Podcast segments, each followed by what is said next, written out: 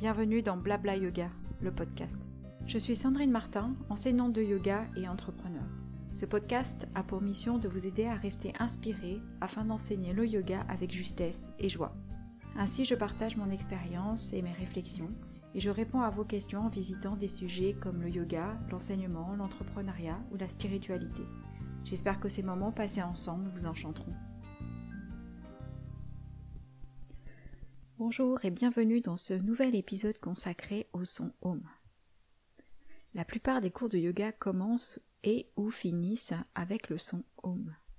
Alors je suis sûre que parmi vous, vous vous êtes posé la question de à quoi ça servait, pourquoi c'était si fréquent, dans quelles conditions aussi le chanter, comment chanter ce son Om, et faut-il absolument le chanter à voix haute ou est-ce qu'on a la possibilité aussi de le garder pour soi comme étant un son euh, presque intime que l'on s'offre?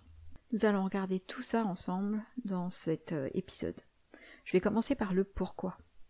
Commencer un, cours de yoga avec le son home permet de mettre toute la salle au diapason, d'arriver au même endroit au même moment. C'est aussi une manière d'installer quelque part le moment présent.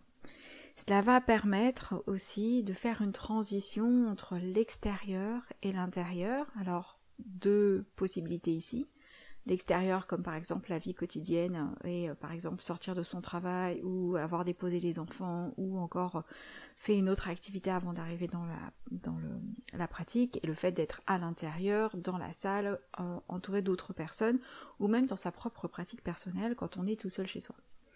Et l'autre aspect, c'est d'être dans le mouvement, d'être dans l'interaction avec les autres et d'arriver dans le monde intérieur qui est le sien et d'être en mesure d'observer aussi ce qui se passe à l'intérieur de nous. Donc il y a ces deux euh, possibilités de transition entre l'extérieur et l'intérieur. Donc ça c'est plutôt pour l'entrée dans la pratique. La même chose ensuite se fait en sortie de pratique quand on chante le son home, cela permet de quitter le monde intérieur et de passer à nouveau vers l'extérieur. C'est une transition. On peut se servir aussi de ce son home comme un rituel de début et de fin. Pour certaines personnes, le fait de chanter le son home, ça permet vraiment de clôturer des choses, de clôturer un instant présent et d'en démarrer un autre. Ou encore de finir sa pratique et de démarrer une nouvelle activité derrière ou poursuivre sa journée tout simplement. Et ces rituels sont euh, important, on voit, bien dans le quotidien, on a tous des rituels, on a le rituel du euh, euh, peut-être du petit déjeuner, mais de se brosser les dents, de s'habiller, de se préparer le soir, le rituel du coucher, ça nous permet aussi de rythmer nos temps, rythmer nos journées et faciliter aussi l'accès au moment présent. Le son home n'est pas du tout obligatoire, aussi bien euh, quand on enseigne, on n'est pas obligé de commencer ou de finir par le son home. Par exemple, en ce moment, je suis dans un moment où je chante très peu le son home, je le propose très peu aussi parce que voilà, je me pose plein de questions, je, m'interroge sur son utilité, donc je fais des tests, je, me suis laissé plusieurs semaines, plusieurs mois pour observer ce que ça changeait dans mon enseignement, dans ma pratique de ne pas proposer le son home. Et aussi quand je le positionne, quand je le place, quand je l'offre, quand je le propose, c'est parce qu'il a un sens au sein de la séquence, au sein du cours. Mais encore une fois, il n'est pas obligatoire. Tout comme le chanter à voix haute n'est pas euh, la chose que tout le monde va préférer faire. Il y a des personnes qui préfèrent chanter le son home dans leur tête, dans leur cœur, et c'est tout aussi justifié. Et on verra d'ailleurs pourquoi euh, dans quelques instants. Donc pas nécessaire de euh, chanter le son home à voix haute. Je vous ai présenté les différents pourquoi, l'harmonie du groupe, un rituel et une façon de commencer ou de clôturer quelque chose. Les enseignants ont tendance à entamer le son home avec une grande force, euh, une grande puissance sonore pour pouvoir guider le groupe. En tant que, que guide ou leader d'un groupe, le fait d'augmenter le volume sonore permet d'emmener tout le monde et de mettre tout le monde au diapason. Le seul euh, inconvénient, c'est que euh, les élèves fonctionnent beaucoup par mimétisme, il y a plein de choses que l'on apprend par mimétisme, et par conséquent, tout le monde se met à chanter le son home avec beaucoup de force et beaucoup de vigueur, et ce n'est pas nécessaire. Ensuite, euh, et surtout quand, un enseignant va guider son groupe, c'est surtout l'inspiration qui va être faite après le son home. Donc le son home est chanté, il y a ce temps d'inspiration qui est fait avant de repartir sur un deuxième, un troisième, ou si on est emmené à faire un roulement de son home, eh bien les sons vont se poursuivre les uns après les autres, peut-être même d'ailleurs pas au même rythme dans la salle, mais ce temps de respiration va être aussi important pour pouvoir reprendre son air. Donc quand on, quand on guide un cours en tant qu'enseignant, on va faire cette reprise d'air assez forte, assez sonore, pouvoir guider tout le groupe pour que tout le monde se mette au même rythme avant de rechanter la vague suivante. Et encore une fois, par mimétisme, eh bien, tout le monde va se remettre à faire ce son home très fort, avec le temps d'inspiration très très fort. Il n'est pas nécessaire d'avoir ce temps-là. Euh, je dirais pas qu'il est réservé aux enseignants, euh, mais en tout cas, il est inutile d'aller dans cette dynamique-là d'un son home puissant, comme si on était en compétition avec le reste de la salle à qui chante le plus fort ou le plus longtemps. On est vraiment dans quelque chose qui est plutôt euh, ritualisé, dans quelque chose qui est plutôt dans l'ordre d'une offrande euh, pour soi, pour les autres, pour ceux qui sont dans le cours, ou même dédié à une personne qui ne pratique pas mais qui aurait bien besoin d'une pratique et on n'a pas besoin d'avoir quelque chose qui est très fort et très puissant. Donc généralement, quand euh, le, groupe est constitué depuis longtemps et que l'enseignant euh, n'a plus euh, besoin de diriger pleinement le groupe, et eh bien souvent ce, temps d'inspiration va se faire beaucoup plus léger et la respiration du groupe va être beaucoup, beaucoup plus légère, beaucoup plus attentif finalement au, reste du groupe plutôt que dans le fait d'être vraiment dans, du volume. Donc pensez-y la prochaine fois que vous entamez le son home. Ce son home euh, va être chanté euh, avec une certaine résonance peut-être, avec une intention qui peut être proposée, mais l'objectif n'est pas de chanter loin, fort, de vider ses poumons ou de respirer avec une grande volonté derrière. Essayez de rester dans quelque chose qui est très doux, très calme. Euh, comme quand vous chantez une berceuse à un enfant, vraiment de rester dans quelque chose qui est euh, une dédicace, une offrande, une graine que vous posez, et non un tronc que vous euh, jetez sur le, sur le sol, par exemple, d'une forêt.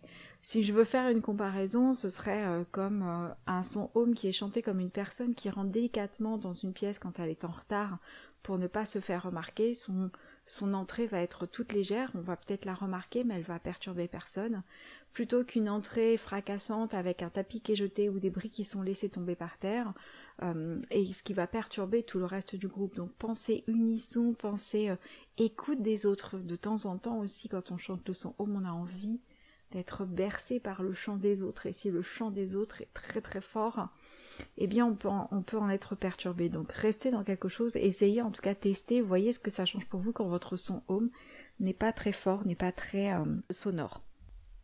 En règle générale, dans la pratique yogique, les mantras peuvent être chantés à voix haute, mais la récitation mentale est plus profonde. Ainsi, euh, tout mantra devait être récité dans un silence intérieur. Donc le son home serait amené à être récité à l'intérieur de nous sans créer de, de son finalement. Donc bien sûr ça va changer quand on est dans un groupe et qu'il y a un rituel autour de ce son home et quand on est dans une pratique personnelle où on va répéter le son home régulièrement à voix haute ou à voix basse. Ça va dépendre aussi de votre intention dans la pratique. Le son home est considéré comme le mantra primaire. On l'appelle aussi la graine primaire, Adibija. Dans les Yoga Sutras, donc euh, dans le premier livre, Sutra 28, la syllabe sacrée l'exprime. C'est le son Om qu'on appelle Pravana, la syllabe sacrée.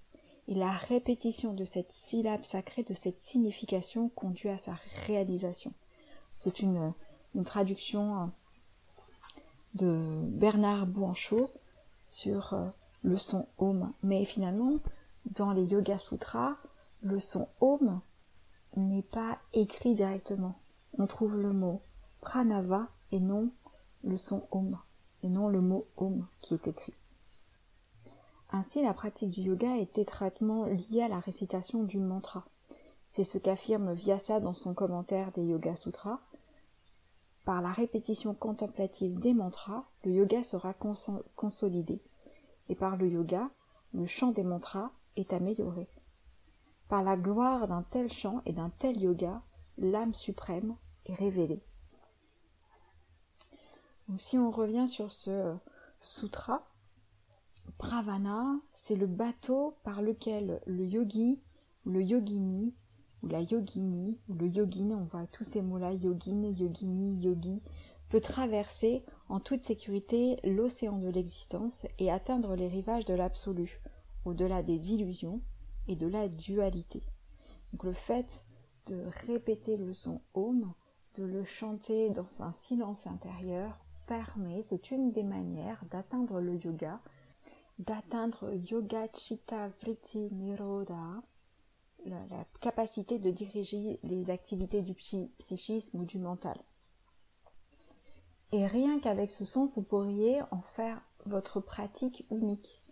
Vous asseoir, fermer les yeux ou les laisser euh, mi-clos et réciter intérieurement le son Om pendant plusieurs euh, minutes avec un nombre de répétitions euh, choisies, comme par exemple 108 au nombre de Shiva, c'est souvent ce qu'on utilise. On a le, le, chapelet chrétien et on a le mot indien avec ses 108 perles. Donc on pourrait réciter comme ça avec 108 répétitions où vous doublez le nombre de fois et vous avez votre pratique et elle peut être celle-ci pendant des jours et des jours sans y mettre aucune pratique physique si euh, c'est ce qui se prête en ce moment-là ou parce que vous êtes blessé ou parce que le physique n'est pas la porte d'accès que vous souhaitez avoir dans votre pratique.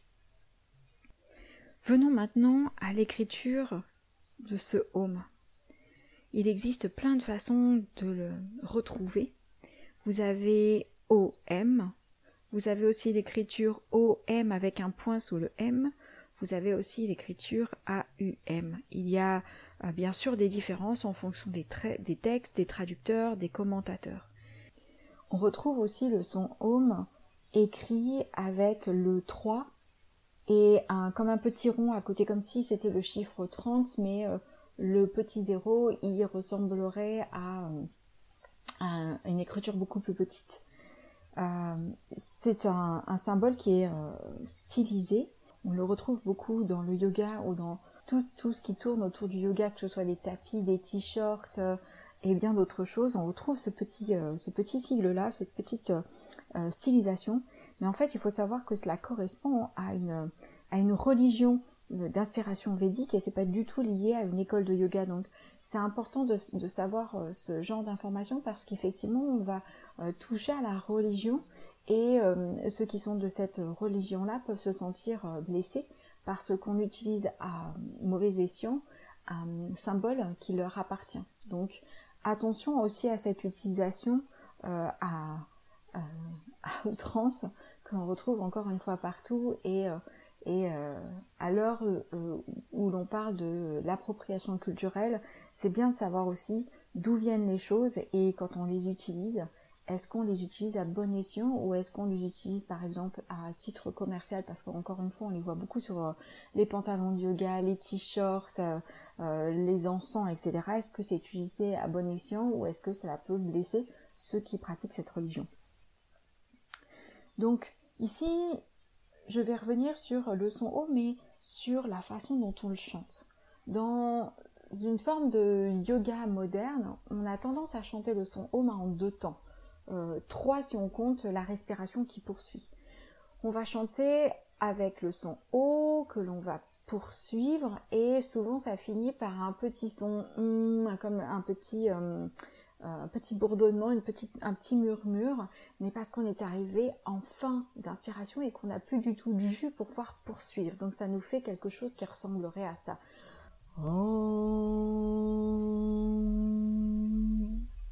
Et la respiration souvent derrière est très puissante parce que justement on a utilisé tout son souffle d'air et qu'on a tellement épuisé ici ses forces qu'on est obligé d'aller chercher une grande inspiration pour pouvoir repartir sur un prochain cycle. Donc, ne serait-ce que si on reste sur cette euh, forme moderne où euh, un, temps a été laissé un petit peu de côté, essayer de, euh, de jouer avec les trois temps, que le O, que le M et que ce temps de silence soient au même niveau, que l'on, par exemple, on prenne 3 secondes pour le O, 3 secondes pour le M et 3 secondes pour la respiration suivante ou une respiration qui va être beaucoup plus longue, une inspiration qui va être beaucoup plus longue. Mais que ce temps entre le O et le M soit de la même longueur et pas de rester longtemps sur ce O pour finir avec un petit on en fin d'expiration complètement vidé de sens. Donc ça c'est la première chose. Ensuite, généralement, on, note donc euh, le son home avec les trois lettres A, U et M. Elles ne se prononcent pas de la même manière que, euh, que notre façon de les prononcer, comme un vrai A, comme un vrai U et comme un vrai M. Le U au centre, il est plutôt prononcé comme un O. Et il a quatre temps ce, ton, ce, son home. Il y a le premier qui est le A, le deuxième qui est le O du, euh, du U, le M et le temps de silence. Et l'idée, c'est de, de, trouver cette façon de faire sans s'épuiser en étant euh, léger, naturel, doux, pour que ces quatre temps puissent avoir la même durée. Et si on veut y mettre de symboliques, donc on retrouve des symboliques dans différents textes euh, à travers euh, le yoga, vous avez une première interprétation qui est le A représente le passé, le U représente le présent, le M représente le futur. Et le temps de silence, c'est cette, euh, cette place où le temps ne peut pas s'écouler. Donc d'essayer d'harmoniser ce temps-là, d'être à la fois dans le passé, le présent, le futur, et ce moment où le temps ne peut pas s'écouler.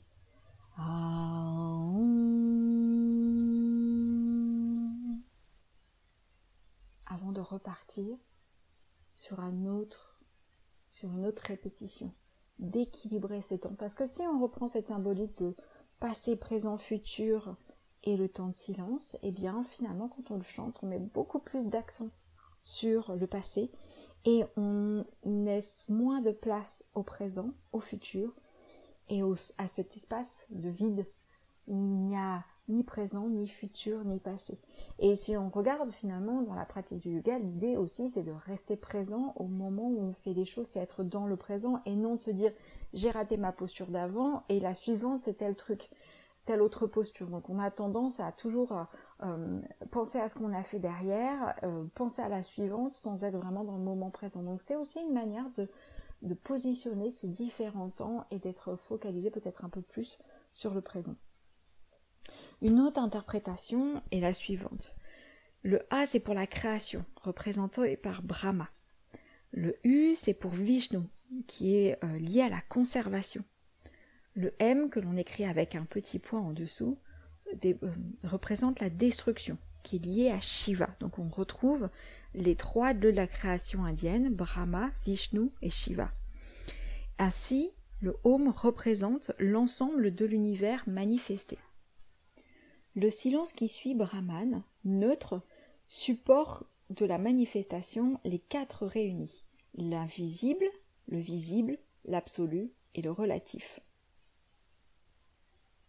Donc ici, ce que vous avez avec cette euh, interprétation autour du visible, de l'invisible, de l'absolu et du relatif, ou encore Brahma, Vishnu, Shiva et Brahman, eh bien cela correspond plus au Vedanta. Et ce n'est pas du tout ce n'est pas forcément en lien avec le yoga parce que dans les Yoga Sutras, le son primaire, primordial est chanté en l'honneur au vers Ishvara, le suprême. Donc vous avez des traditions qui sont différentes et qui vont euh, proposer des interprétations différentes. Et c'est de se familiariser avec ces différentes euh, façon de travailler ces différentes propositions afin de trouver ce qui vous ressemble le plus. Mon intention aujourd'hui dans, dans cet épisode est de vous montrer qu'on peut utiliser le son home à plusieurs, de plusieurs manières et de savoir aussi pourquoi vous le faites, pour être clair, pour que votre pratique soit juste et au bon endroit. Si vous souhaitez chanter le son home, en dédiant votre pratique à quelqu'un, c'est très bien.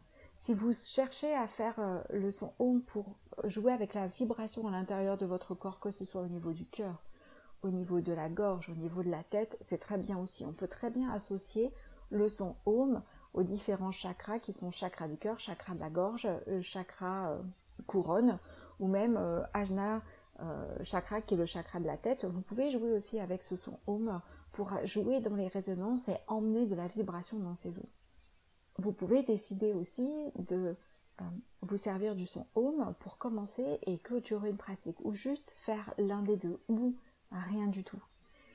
La prochaine fois que vous pratiquez le son Om, voyez ce que cela amène chez vous, quelle résonance cela fait, quelle euh, sensation cela vous apporte. Est-ce que ça vous apporte du calme ou euh, de l'agitation? Si ça vous apporte de l'agitation, est-ce que c'est parce que c'est euh, un épuisement dans le son Om Si vous le chantez à voix intérieure, est-ce que vous trouvez un équilibre et du coup vous êtes moins essoufflé et vous avez moins d'agitation?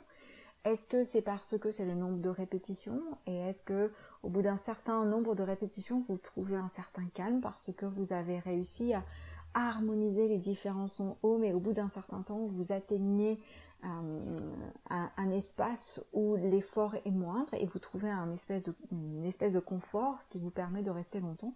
Donc observez ce que le son haut vous emmène, vous apporte et est-ce que vous le gardez ou euh, vous préférez ne pas le faire? Donc encore une fois, rien ne vous oblige quand vous êtes dans un, cours collectif à chanter le son home avec les autres si vous avez envie, besoin, vous ressentez le besoin de, chanter le son home euh, en vous.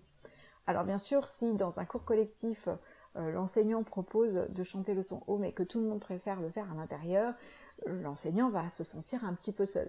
Mais si cela arrive et si vous vous enseignez que vos élèves se retrouvent à, préférer être dans le silence, mais c'est peut-être aussi parce que c'est un, besoin qui est euh, présent à ce moment-là et c'est d'aller écouter, essayer, tester ensemble, voir ce qui est plus juste peut-être pour ce groupe-là, ce jour-là, cette période-là, et euh, de continuer à pratiquer ensemble. Donc voilà pour aujourd'hui en termes de son home. Il n'y a pas de règles précises parce qu'il y a des traditions différentes avec des, options, des, des, propositions qui sont différentes. Et encore une fois ici, c'est de trouver ce qui va le mieux résonner. Alors résonner physiquement, émotionnellement, mentalement, vous allez peut-être vous retrouver plus dans un dans, l'école de yoga ou plutôt vous retrouver euh, dans les Védas ou encore dans, dans dans une autre pratique et trouvez ce qui vous semble juste. Écoutez-vous. Choisissez ce qui vous permet de limiter les distractions, ce qui vous euh, permet d'être présent ici et maintenant, d'être à l'écoute de vous-même. Et gardez ceci en priorité. Qu'est-ce qui vous sert plutôt que qu'est-ce qui vous dessert? J'espère que cet épisode vous aura apporté euh, de l'écoute, du temps de présence et que le son home sera peut-être un peu moins nébuleux pour vous et que vous aurez plaisir à le chanter à voix haute ou à voix basse dans un état de détente et de neutralité. N'hésitez pas à me laisser un mail ou passer par Instagram pour me laisser un commentaire afin de partager votre pratique autour du son home, ce qui résonne pour vous, ce qui fait sens pour vous. Je vous souhaite une bonne continuation et je vous dis à la fois prochaine.